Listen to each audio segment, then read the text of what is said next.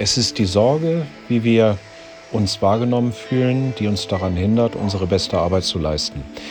Dieser Satz ist eigentlich die Grundlage dafür, warum wir häufig auch in regulären Abläufen in den Unternehmen keine große Veränderung und keinen großen Einsatz unserer Mitarbeiter irgendwo sehen.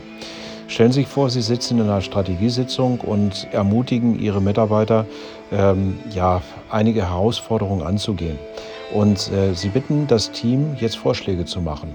Sie haben irgendwo eine Idee, ähm, wie es gehen könnte, Ihre Mitarbeiter vielleicht auch. Aber Sie sind besorgt, dass andere diese Idee nicht gut finden werden.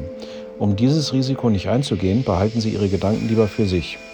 Ob jetzt in einer Besprechung oder im Klassenzimmer oder zu Hause am Esstisch, die meisten von uns haben genau diese Erfahrung gemacht. Nein, fast alle.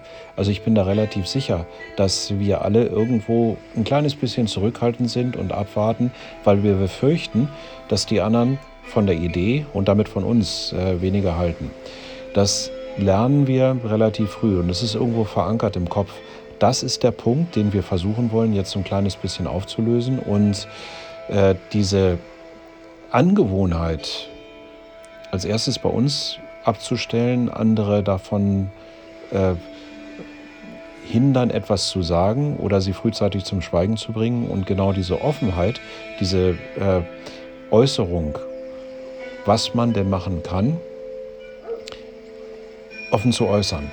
Es gibt eine Studie, wonach 85 Prozent äh, derjenigen, die studiert worden sind, sich nicht in der Lage fühlten, ihre Wünsche, ihre Anliegen, ihre Ideen an ihre Vorgesetzten weiterzugeben.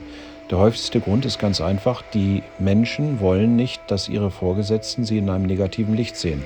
Und diese Angst vor dem negativen Licht ist größer als vielleicht das gute Gefühl mit der Idee.